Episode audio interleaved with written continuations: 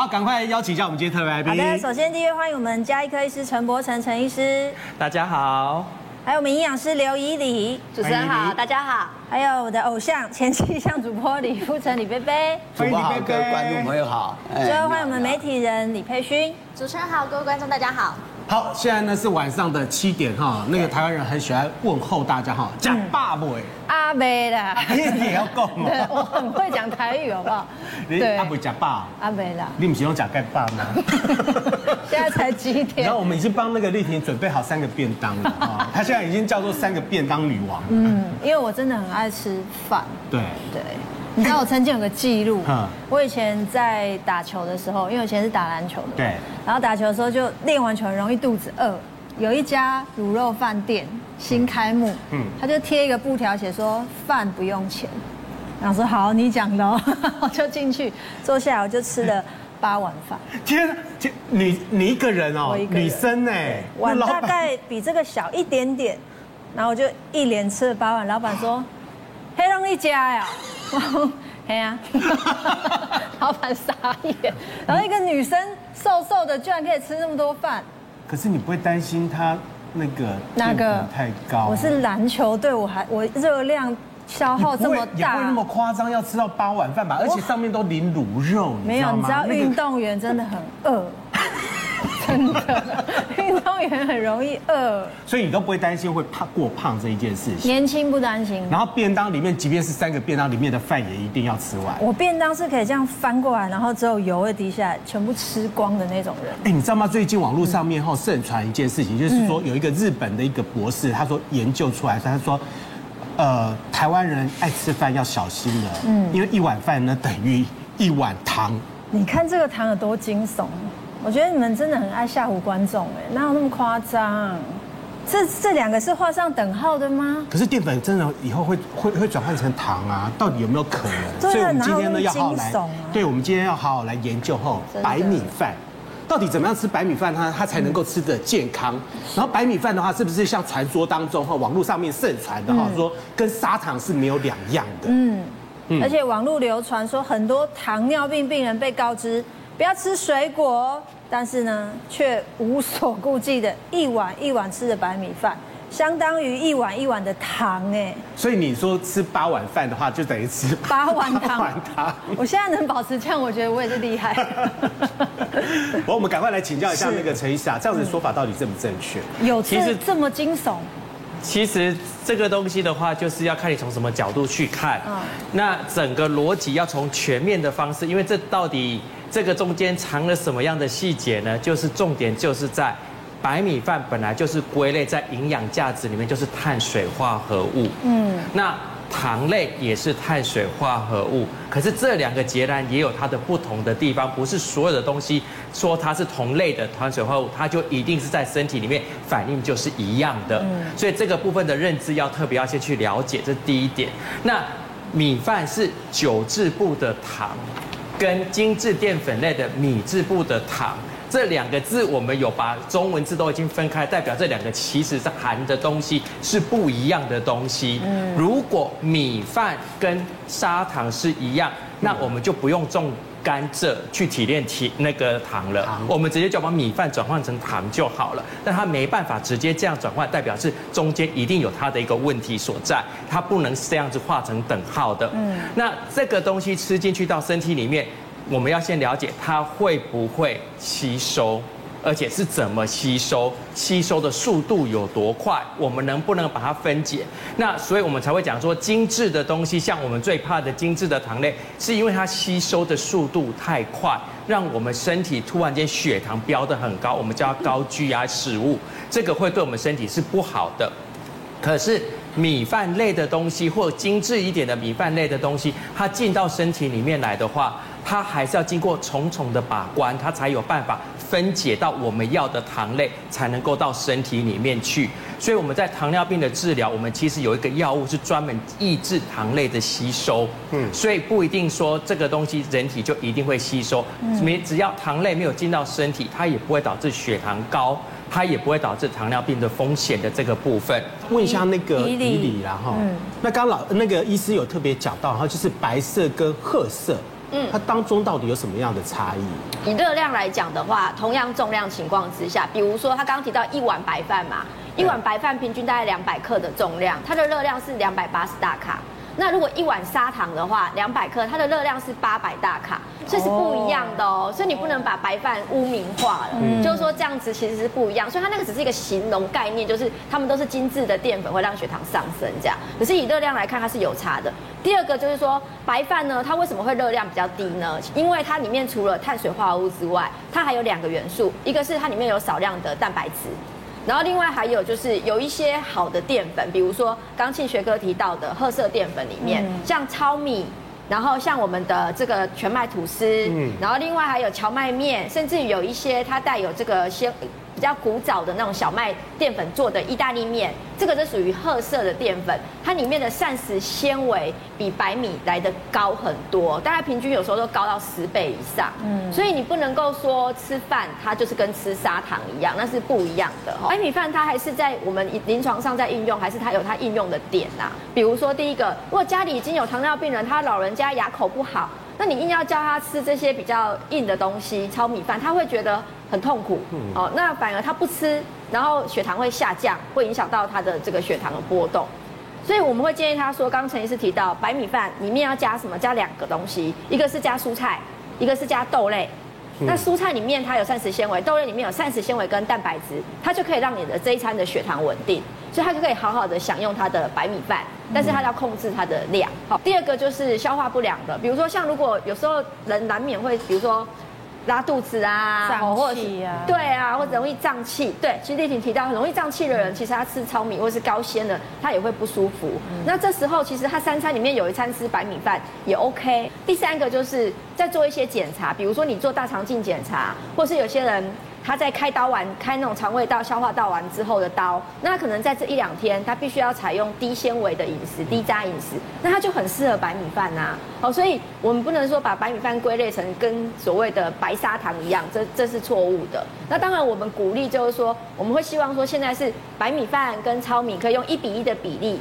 先让我们适应这个所谓的高纤的这个感觉，那对身体来讲确实是可以稳定血糖的。好，所以我们这个桌面上这些属于褐色的碳水化合物，它有碳水，它就有所谓的淀粉，然后有所谓的好的蛋白质来源，另外还有高纤。好，所以如果你可以接受，我觉得这个是比较好的选择。那请问以你，如果是以小朋友来说，他是可以都吃糙米饭吗？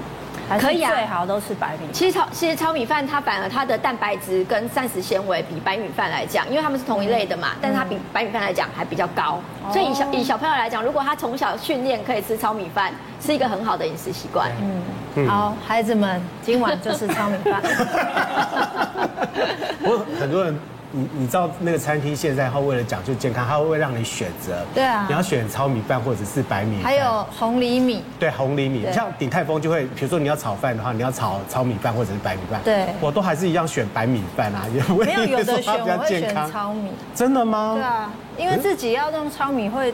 多一个程序，对，那外面人帮你煮好就吃啊。可是糙米饭的话呢，它吃起来的话，呢就稍微比较偏硬一点，它的感口感的话，好像就没有。你看陈医师都一直点头了，糙米饭的话就不会那么好。喜欢那个口感硬一点的，有些人喜欢口感软一点的，那跟你的习惯是非常有习惯，对，呃，有相关。因为在意大利，你知道他们有些饭，它里面中间其实是没有熟的，嗯，它有点咬劲的，对对，硬度的，那是他们的一个习惯，所以反而有些这样子的一个呃所谓的中间比较硬一点的，它的那个形态的选择的米的不同的种类也是不一样，嗯所以其实是个人的习惯。所以我们刚刚伊利有讲的，就是说，你就从小时候跟他训练，如果他肯吃的话，他习惯这样子的方式的话，那其实对他来讲，未来的健康方面，他自己会选择更健康的食材。很好，就是今天的，就是今天。但是有些人他不喜欢变胖，对，他就会去挑。那我还是要吃饱啊，那我不要白饭，我吃蒟蒻可以了吧？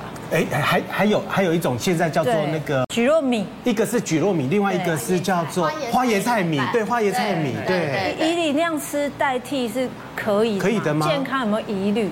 好，呃，我因为现代人其实怕胖嘛，所以怕有一个就饮食方法叫做所谓的低碳水化合物的方法。嗯，那确实我们可以在三餐里面用一餐来做一些，就是把淀粉稍微减少，但是因为淀粉减少它会饿，所以就开始有一些蒟蒻。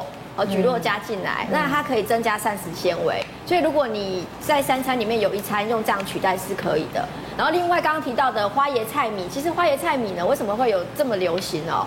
因为花椰菜米它做成碎碎的，看起来很像白米，嗯，然后它又是蔬菜，所以它的热量是非常非常的低的。哦，所以现在很流行。那当然，如果你要减肥，或是你想要稍微控制血糖，那我们可以用一餐，就是说来取代这个，把白饭取代成花椰菜米、蒟蒻米，甚至于我之前我我在叫那个外送，我还有叫过菇菇米，就是把那个。就是综合的像菇菇类，对，就是那个杏鲍菇，然后他把它切成，也是因为杏鲍菇也是白色的嘛，对，切成很细很细，然后下去就是简单烹调，然后它也是蔬菜，所以现在很多的变形版的，就是有点像我们在讲伪淀粉、伪装的淀粉，对。那我觉得，如果你要减肥，你可以一餐取代，但是要特别注意，就是有的人他太偏激了，比如说他三餐他都吃蒟蒻，或者是三餐他都吃这种所所谓的这个花椰菜米或者是蒟蒻蒟蒻米，那会产生一个问题哦，就是说它的碳水化合物不够。那碳水化合物不够呢，第一个会造成所谓的精神不好，就是说你会比较容易疲劳。第二个，我刚刚提到所谓这些米饭类的，它还是有蛋白质哦。我说你不要小忽略了这个蛋白质。我们一碗饭啊，一碗饭里面它有八克的蛋白质，那代表什么？其实一碗饭里面八克蛋白质，代表它是接近一颗蛋的蛋白质的量哦。嗯。哦，所以它其实是我们人体必须要得要摄取到的。嗯。那你把它转换成菊糯米，那它就没有蛋白质的来源，就不够了哈。嗯所以反而我建议就是说，适度的淀粉，你可以采取低碳水化合物的饮食方式，但是必须得要有碳水化合物，就是必须得要米饭。对。而且米饭在我们体内，除了让你有精神之外，让你头脑清醒，比较不容易发飙之外，你看那个没吃饭的，没吃饭的很容易就是迁怒同事，你知道吗？到了下午的时候，情绪容易失控。对对对，如果主管在做那个没有没有碳水化合物的减肥法，他脾气都会比较暴躁。对对，因为你没有你没有糖分进来，你血糖就会很比较低嘛。那会饿到生气耶？我会，我也会。我明白那种感觉。我自己都很难理解说。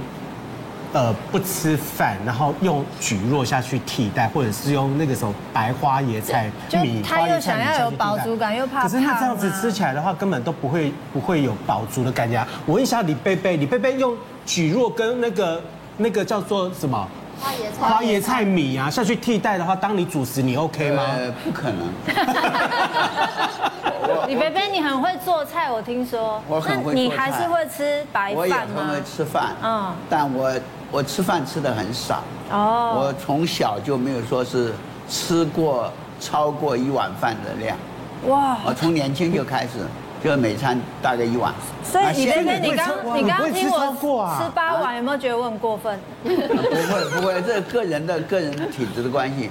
我现在吃饭大概只吃小半碗，哦，一天吃两餐，早餐吃一次，吃的多一点，嗯。中餐吃一次，晚餐就不吃。哦，好，所以你晚上都不吃饭，还是不吃淀粉？也不吃淀粉，也不吃水果，就喝一点水，喝一点牛奶。哇！啊，这样子是，我身体很。保养的这么好。对他保养，你贝贝保养的很好。我今年已经八十九岁了。哇！看不出来。今年看看不出来，我的皮肤你看不出来。所以你贝贝，你这样子一天吃两餐的话，是维持多久的时间？什么时候开始的？我已经很多年了。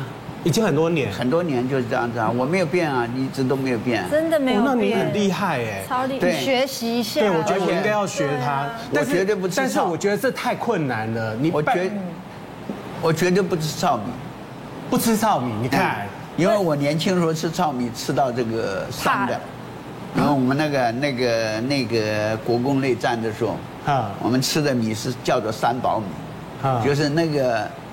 九八的米，我不知道各位知知不知道，九八我们现在讲的白米是九零，对，九零就是一百斤谷子，把谷子外皮去掉，嗯，那个就是九八，外皮去掉就一百斤变成九十八斤，然后再去掉精制以后，现在我们吃的白米是九零的，你这里的糙米大概是九六的。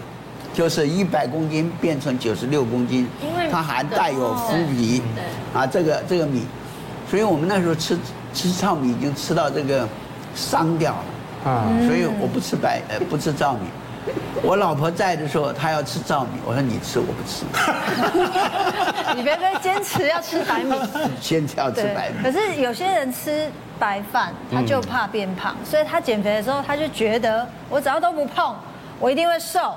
对殊不知你就受不了。佩君，很多女生在瘦身的时候啊，包括我自己都不敢吃白饭，所以我之前啊，像我们家小朋友，我就是控制白饭、白饭或者是淀粉类，我要在前面两餐，早餐跟午餐把它吃完，我晚餐就不吃饭。结果呢，我小孩就说。妈妈都不吃饭，我也不要吃，所以我就没有办法，只好示范性的吃白饭。知道这个心里还是会害怕。但是呢，后来真的就像那个刘以里营养师讲的，就是我们其实白饭可以帮助燃烧热量。确实，我之前在瘦身的过程中，体重有停滞的时候，我就是正常吃饭，结果就瘦了。那、嗯嗯、有个艺人哦，Ella，她之前也是一样的状况，她也是积极在瘦身，所以呢，她的三餐里面就把白饭这一块拿掉了，只吃了纤维，然后还有蛋白质。结果呢，她发现，哎，她有个状况。发生了，手脚开始冰冷，而且呢，老是水肿。哎，女明星就知道水肿很严重，对不对？对，瘦不下来，她就看了中医师，中医师只告诉她说，你要吃白饭，因为白饭可以去寒，你的身体已经太虚寒了，而且湿气很重。没想到这样一个简单的举动哦，她快速瘦了三公斤。哇！然后还有很多是艺人是饭桶哦。比如说像台语剧演员曾婉婷，她是餐餐都要有饭，但是就是刚刚讲的比例的问题，她控制在二十趴左右。可是像我们这种无法控制的饭桶怎么办？之前厨主厨就有教我，其实有一道料理大家可以学学，就是上海菜饭。这个上海菜饭呢，就是用冰过冷掉的饭，然后呢搭配青菜。膳食纤维或是五谷杂粮，各种你喜欢吃的青菜，比如说像我就很喜欢毛豆，我就把它加进去，变成一个上海菜饭。那这样这样一锅里面呢，有菜有饭，那其实营养都是很均衡的，而且可以帮助你摄取到各各式各样的营养，而且还会有饱足感。所以这个方法其实我是觉得还不错。还有爱吃淀粉艺人还有谁？郑秀文 Sammy，他很瘦，对，对不对？对他超爱吃饭，可是他就有说他要吃饭，他吃冷饭，再来是他热爱吃地瓜，他也会是把它冰起来。然后变成让淀粉变成抗性淀粉，其实也可以帮助瘦身。哦，哎，刚刚那个那个呃，佩勋刚刚讲到了一个重点哈，嗯、我不知道那个到底算不算是，算不算是呃最重要的一个地方哈，就是它呢是把饭呢放冷了以后，嗯、再下去炒或者再下下去做了哈，然后里面会产生一个抗性淀粉哈，我们来看一下哈，呃，吃饭最厉害的国家呢，其实应该就是日本了哈，日本你看哦，他们连你一般在外面卖的便当啊，你买回来都是冷的饭。嗯，你吃的那个火车的便当呢，也一样都是冷的便当。我想说，怎么样吃都不会吃到那个热的便当。为什么？因为日本人他们直接研究，他说吃冷饭呢比较不会变胖，而且呢还能改善便秘。是。那这是一个日本医学博士呢，池谷米郎他说的哈。对。碳水化合物加热后放凉，嗯，部分的淀粉就会转换成比较难消化的抗性淀粉。较不易囤积脂肪，还有改善便秘的效果。而且日本经济新闻呢，他们调查也呃发现哈，就是说米饭摄取量比较多的一个女学生哦，像丽婷这样子哈，比较没有便秘的困扰。而且呢，而且饭呢，如果放凉之后哈。它呃难消化的一个抗性淀粉呢，抗性淀粉呢会增加，而且呢可以帮助那个清洁肠胃道哈。那个怡里一直点头哈，真的真的有这样子的一个说法，是不是？饭饭要把它放凉。但怡里如果放凉之后，我再去做炒饭，跟我没我从一开始的饭去做炒饭，放凉那还是热量比较低，对不对？对，其实呃，从日本的习惯来讲，因为他们有讲都吃冷饭嘛，刚庆学哥有讲，不管他们嗯、呃，比如说像有时候做成山药的那个面也都是冷冷的，对不对？上面的淀粉其实都是冷的。那所谓抗性淀粉，就是说，当你的淀粉拿去冰过之后，它淀粉会呈现一个状况叫做老化。嗯。那老化它老化多少？大概平均三十 percent。所以简单讲就是说，这些老化的淀粉，它在我们的消化道，它比较难消化吸收。所以它就会影响到热量的吸收。所以一碗饭如果是两百八十大卡，它经过冰过之后，然后你把它做成，比如说像刚佩勋讲的冰寿司，好冰的那种寿司，或是冷饭，还没有加热哦，它会打七折。好，所以一一碗饭两百八十大卡打七折，大概就是一百九十六大卡。但是如果刚刚其实你提到丽婷提到说，如果你是像我们台湾人不太喜欢吃冷饭嘛，对，就是想要再加热，那你把饭拿去冰了之后。然后再拿出来，再炒下去加热或是微波，它打八折。哦，好，所以其实它中间还是有有折扣的，就是说还是可以减少热量，只是因为它拿去加热之后，它淀粉又回春了，就是等于是它的老化淀粉又稍微再回来一点点，然后有一些还是但是会减少，对，它会减少两成，对，大概是减少两成的吸收。那我能不能？加热以后再回冰，再加热再回冰。忙什么？这样这样可能会有，会不会减少更多？那个反反复复白饭太多顿，可能会有食物中毒的危险。对，但是白饭，那白饭如果回冰了以后呢？我把它做炒饭，OK。OK OK，所以那我把它做呃做稀饭呢也 OK。其实如果是糊化之后的，它那个 GI 值会变高，反而它比较不好。哦，所以反而你可能加热之后，你可能做成像刚刚提到的炒饭啊，或者是说做成就是一般的饭，那其实它就打八折。但最好的是什么？就是真的就是像日本人吃的抗性淀粉，它拿去冰了之后，它可能就是做成寿司，或是你夏天要减肥，你可以吃一些寿司饭啊，像我们去吃回转寿司有没有？它不是那个饭是冷的吗？冷的。那个就是打了七折，然后。如果你要减肥，其实你夏天你也可以把地瓜、马铃薯先蒸好，嗯，然后拿去冷藏去放，然后你你夏天吃冰的地瓜跟马铃薯，它也是会打七折的热量。所以也是减肥很好的碳水化合物的来源，真的，所以不能吃热的，热的就会胖。地瓜你就直接吃冰的就好了。其实蛮好吃，蛮好吃的，蛮好吃的。所以不要再把它加热过吗？对，就是吃凉凉的，当然是煮熟放冰箱。哎，可是你知道吗？你知道放凉的过程的话呢，也会很担心呐，就是一般的。妈妈们，她们就是直接在家里面呢，就直接把它放凉。对。可是放凉以后的话，它可能会出现一些一些问题，细菌之类的。对，真的，像我们现在啊，发现冷饭的好之后，大家都爱吃冷饭。不过还是要提醒大家，虽然热量吼少了一点点，但是中毒的风险就会提高。像之前在美国啊，有一位妇女，她就到了中国餐厅去吃炒饭。大家知道炒饭要好吃要怎么样？要用隔夜饭，冰过的饭，炒出来才会粒粒分明，对不对？没想到她吃完这个炒饭之后呢，竟然。会有呕吐的现象发生，而且还呼吸困难，哇！一送医院，然后在加护病房躺了八天，最后才发现呢，原来还是仙人杆菌中毒。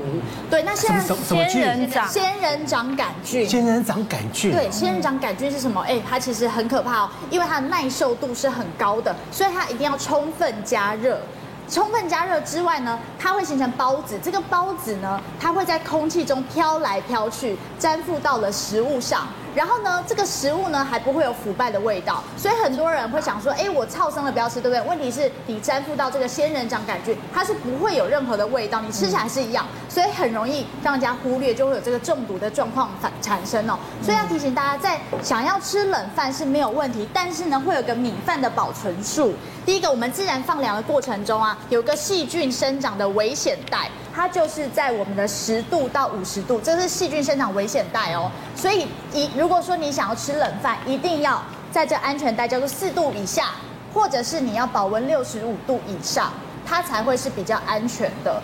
不管你怎么样，你食物煮完之后，你真的吃不完，你要把它做一个变化的话，你真的要懂得怎么样去做一个保存的一个动作。所以刚才我们讲的那两个温度，一个是要在六十五之上，一个是要在低温，这中间是非常危险的一个地带。但是最多人就是把食物，尤其是白米放在这个温度里面去保存，那这个仙人掌杆菌产生的几率就会比较高。那这个部分要避免的一个部分就是说，你要拿出来让它冷的过程中，你要把它覆盖住，不让它暴露在空气当中，不让这个芽孢子菌跑到上面去去做一个自身的一个动作。在日本，他们在吃冷的米的时候，往往他们会加醋。嗯。他们的寿司会加醋，他们很多的一些在处理的时候，他们会加醋的一个动作。